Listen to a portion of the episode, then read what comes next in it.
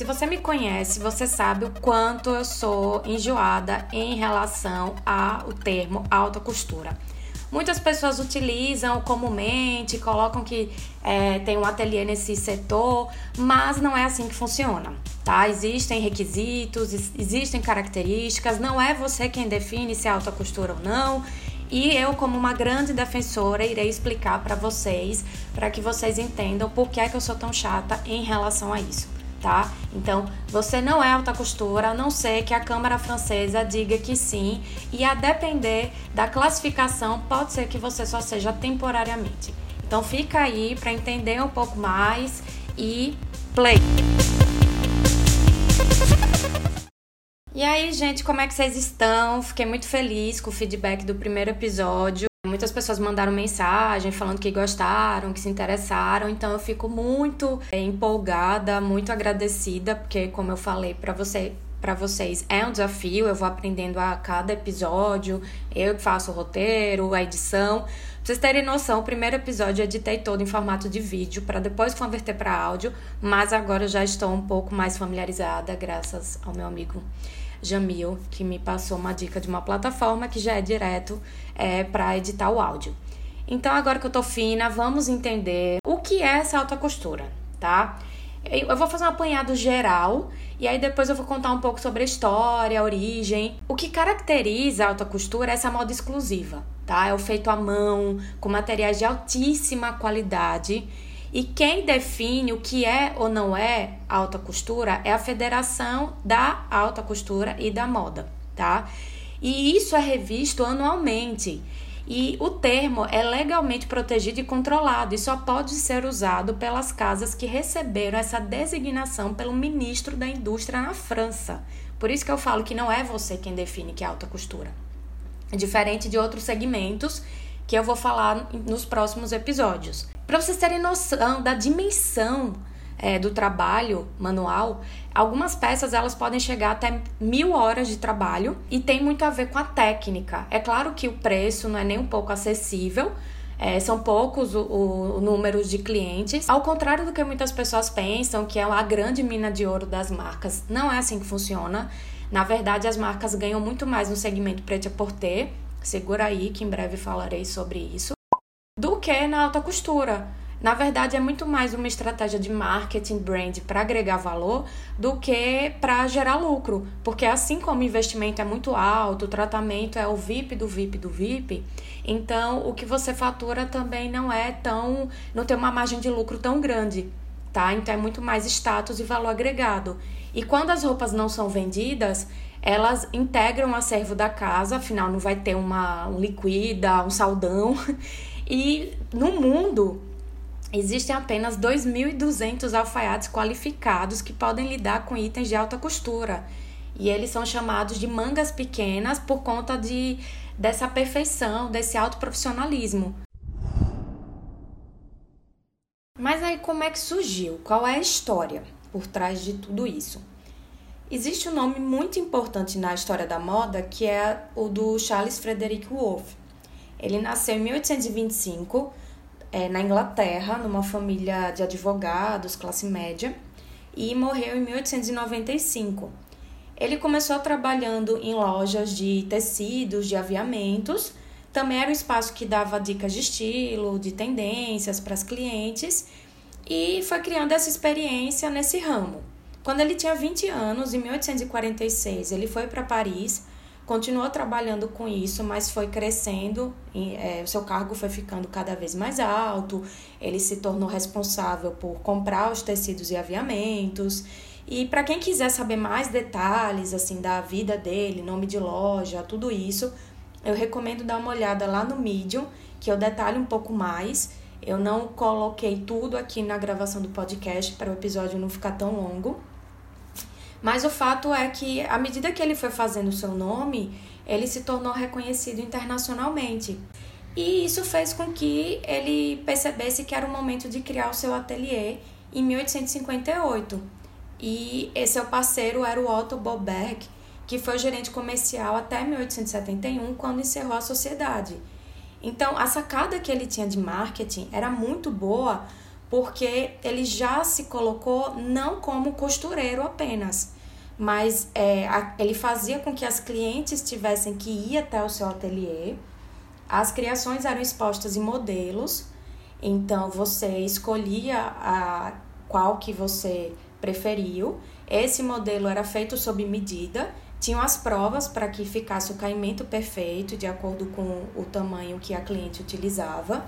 Além disso, não era qualquer pessoa que poderia se tornar sua cliente, era preciso que alguém que fosse, tivesse muita credibilidade fizesse essa recomendação e ele conquistou uma clientela da altíssima sociedade, como a esposa do embaixador austríaco em Paris, a esposa do imperador Napoleão III. E em 1910 surge a Câmara Sindical da Alta Costura Parisiense. Ela tinha um outro formato anteriormente, era tipo uma associação comercial voltada para administração, produção de vestuário. Só que aí, quando ela dá essa mudança, ela se torna responsável por estabelecer os critérios que devem ser seguidos para que as casas possam pertencer ao segmento da alta costura. Tinham outras casas que faziam parte desse segmento. Uma que merece destaque foi fundada por Jeanne Lanvin em 1889 e é considerada a casa de moda francesa mais antiga que ainda funciona. E essas pessoas que fizeram parte da alta costura, como Jacques Doucet, que fundou sua maison também em 1874, dentre outros, foram muito influentes para a moda por mais de 100 anos. Só que isso não se manteve sempre porque outros segmentos foram recebendo mais destaque, como o prêt-à-porter, o ready-to-wear que em breve eu falarei sobre isso, até que um nome muito forte na moda contemporânea percebeu que era preciso fazer algumas alterações para que a alta costura conseguisse receber novamente esse brilho. Essa pessoa é o francês Bernard Arnault. É, não julguem o meu francês, o meu Duolingo não está em dia. mas ele é o proprietário da, do conglomerado de luxo LMVH. Ele já foi eleito o homem mais rico do mundo. Hoje ele teve uma perda e ocupa o segundo lugar no ranking dos bilionários do mundo da Forbes. Esse conglomerado é uma rede francesa que inclui artigos de luxo como vinhos, cosméticos, joias, relógios, perfumes, maisons de moda como Louis Vuitton, Fendi, Givenchy, Kenzo e ele percebeu que era o momento de trazer nomes fortes da moda para assumir a gestão de grandes casas e meio que fazer com que as pessoas voltassem a olhar para a alta costura como antes. O Galeano, por exemplo, ele assumiu o comando da Maison Givenchy em 96 e da Maison Dior. Em relação ao Galeano, há várias ressalvas. Ele tem, se você jogar no Google, tem vários escândalos envolvendo o nome dele, comportamentos super reprováveis mas foi uma estratégia que foi uti utilizada para que a alta costura se tornasse novamente importante e atraísse novas grifes e também novos clientes, porque nós vamos ver que a clientela é bem reduzida.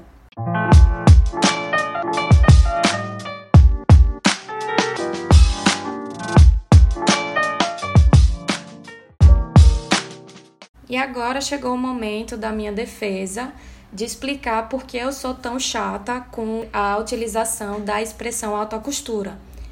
É claro que essa exigência minha é em relação a quem trabalha com moda. Quem é designer de moda tem que saber isso, porque você estuda história da moda. Quem não faz parte desse universo, é claro que não tem como saber todos esses detalhes e a minha cobrança não se estende a todo o público. Até porque eu não tenho conhecimento especializado sobre outras profissões e coisas do tipo. Mas o fato é que as regras para que você possa fazer parte desse seleto grupo são ter um ateliê em Paris, porque só existe alta costura em Paris, tanto que as semanas de moda de alta costura só acontecem lá, e elas que abrem o calendário internacional de semanas de moda. Então tem no início do ano e no meio do ano, é mais ou menos três a quatro dias antes do Preto Porter. Você precisa empregar no mínimo uma equipe em tempo integral de 15 pessoas. As peças têm que ser feitas sob encomenda e haver pelo menos uma prova de roupa. As coleções devem ser apresentadas nessas é, semanas de moda, ou seja, duas vezes por ano. No início, eram exigidos 72 looks, tanto para o dia quanto para a noite. Depois reduziu para 50 looks e atualmente são exigidos ao menos 35 looks. Há uma tradição de se encerrar o desfile com a exibição de um vestido de noiva. Todas as casas de alta costura precisam ter ao menos um perfume no catálogo e o básico, você não se coloca como integrante da alta costura, porque isso precisa ser reconhecido pela Câmara Sindical da Alta Costura Parisiense. E tanto tem coleções masculinas quanto femininas. E tem três formas de participação. Por isso que no início do podcast eu falei que pode ser temporário, porque tem o membro aderente, o representante ou o convidado. Quem quiser saber um pouco mais sobre isso, dá uma olhada lá no texto no Medium.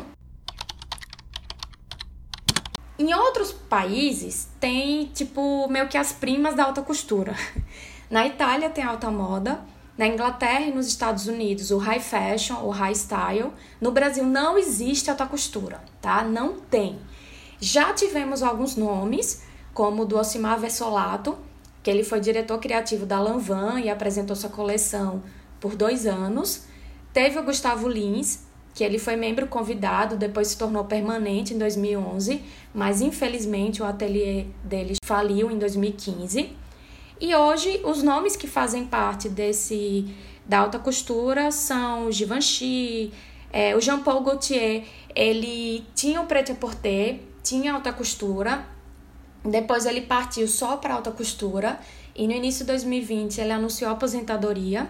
Ele é o responsável por aquele sutiã icônico da Madonna. Tem a Chanel, o Christian Dior, Schiaparelli, que é um nome muito importante também na história da moda. Ela é contemporânea da Chanel.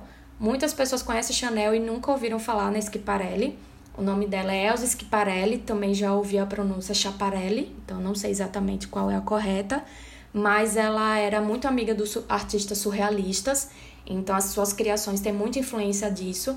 Tem uma série que até faz meio que esse duelo entre a Chanel e Schiaparelli, falando um pouco sobre cada uma. Eu coloquei o link da série e o nome também lá no texto do Medium. Tem um documentário que fala também sobre esses bastidores de uma criação de coleção de alta costura, também tem dica lá. Tem Valentino, Ateliê Versace, tem vários, vários nomes. Essas clientes, elas recebem o nome de colecionadoras. E o que se percebe é que houve uma mudança não só em relação à faixa etária, mas também ao perfil de público. Então, o, o Jean-Paul Gaultier, na época que ele ainda trabalhava com Preta Porter, ele falou que do total de suas clientes, cerca de 60 consumiam alta costura. A Dior percebeu que a faixa etária reduziu dos 40 para os 30 anos e elas são jovens herdeiras, colecionadoras da África, do Oriente Médio, da China, personalidades de Hollywood, grandes CEOs da tecnologia. Então são muito jovens, mas faturam absurdos no mês. E o que justifica essa mudança de público?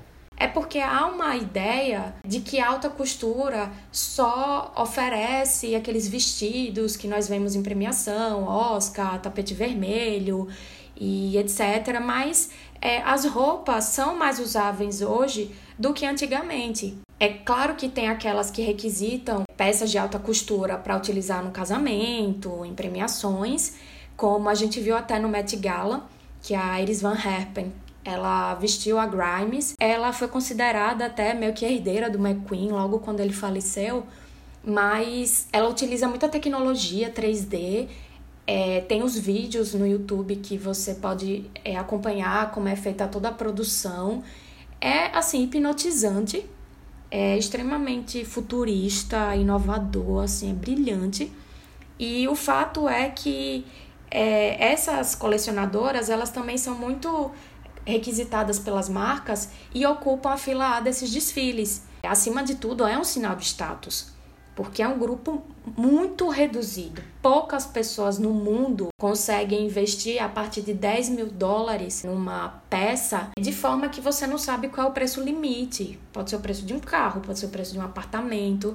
Você não sabe qual é o limite. É tanto que eu coloquei uma matéria sobre as curiosidades, porque você consegue ter um detalhamento sobre informações de alguns looks da Chanel. A matéria está bem completa, então por isso que eu não senti necessidade de trazer as informações para cá, porque eu acho que vale a pena dar essa lida.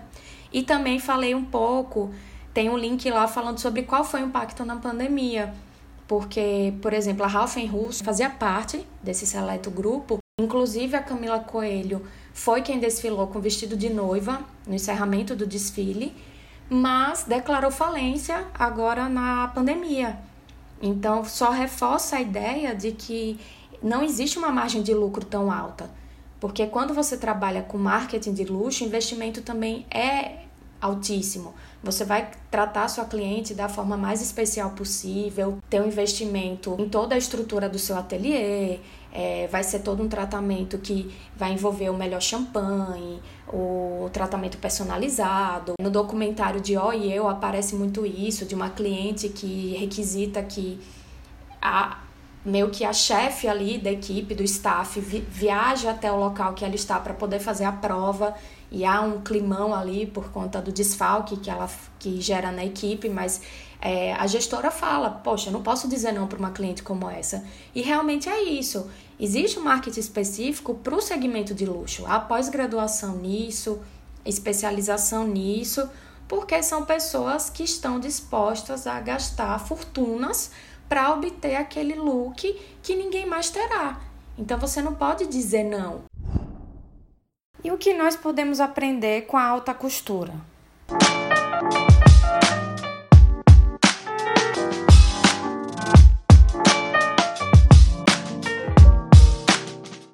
Acho que uma das coisas mais importantes que nós podemos aprender com a alta costura é a personalização e o cuidado com seu cliente. A tendência de personalização já vem há muito tempo então, tem desde marcas de bolsa que personalizam um chaveiro com as iniciais do proprietário, mas também em lojas virtuais que você pode customizar a combinação de cores. Mas o fato é que você oferece uma experiência. Você não está ali vendendo só roupa, porque é o que eu geralmente costumo dizer. Vender roupa, você vai disputar preço, porque se tem um local que vende uma blusa por X e outro local que vende a mesmo modelo de blusa por 3x, se você só vende roupa, então a pessoa iria comprar no local que é três vezes mais barato. Mas quando você cria uma experiência, você agrega valor a todo aquele momento. Então, a forma como você é, trata o seu cliente, o olho no olho, você saber o que você vende, você entender de biotipo, você saber sobre cartela de cores, sobre modelagem, tipos de tecidos, para que aí sim você possa oferecer uma consultoria nesse momento da compra. Porque muitas pessoas se colocam como consultores, mas não sabem o que estão vendendo. Então, você saber qual é a marca, você entender quais são as tendências, por que, é que vale a pena aquele cliente comprar na sua loja e não na concorrente? Saber que hoje em dia a concorrência não é só dentro do mesmo ramo, então eu posso deixar de comprar uma roupa porque eu estou economizando para comprar um celular, posso deixar de comprar um calçado porque eu estou economizando para uma viagem, que são segmentos totalmente diferentes. Mas eu acho que o Frederico Wolff ele teve essa sacada logo no início, que, que quando ele se colocou como uma pessoa que não era simplesmente só um costureiro, não que isso seja pouco, até porque eu sou uma grande admiradora dessa profissão, acho lindíssimo, mas o fato é que ele foi lá e disse: Olha, eu não faço só isso. Eu crio toda uma, uma experiência para que você entenda que você vai encontrar coisas aqui que não vai se deparar com isso no meu concorrente. Então, eu mostro é, o caimento da, das minhas roupas em pessoas de verdade, eu ajusto para que fique muito bom no corpo da, da minha cliente. Então, tem algumas lojas que fazem até esse serviço de ajuste, que eu acho que é um diferencial muito grande de recorte e tudo isso. Então, acho que o que a gente pode aprender com a alta costura é esse cuidado com o cliente, essa personalização, esse aprofundamento, esse conhecimento sobre o que você oferece. Por hoje é só. Eu espero que vocês tenham gostado desse episódio, que eu tenha trazido conhecimentos que vocês não sabiam. Me deem um feedback, fale se vocês gostaram, se vocês sabiam. Tragam aí críticas construtivas, compartilhem, curtam, por favor. Enfim, Fiquem à vontade aí para espontaneamente interagirem comigo. Quem quiser é lá no arroba underline no Instagram, no Medium, no assimétrico.medium.com. Lembrando que Medium se escreve Medium, M-E-D-I-U-M. Eu também criei o canal no YouTube, mas ainda não lancei o primeiro vídeo, mas tem lá o trailer para quem quiser dar uma olhada. Uma boa semana aí para vocês. Em breve o próximo episódio será com uma convidada. Então, acompanhem, sigam para vocês saberem quando é que sai um novo episódio, porque eu falei que eu não ia definir as datas, até porque eu tenho que ver quando é que é silêncio, qual é o melhor momento para gravar. Por exemplo, agora meu gato já está sinalizando que deu, está miando. Mas é isso, gente. Muito obrigada e beijão e até mais.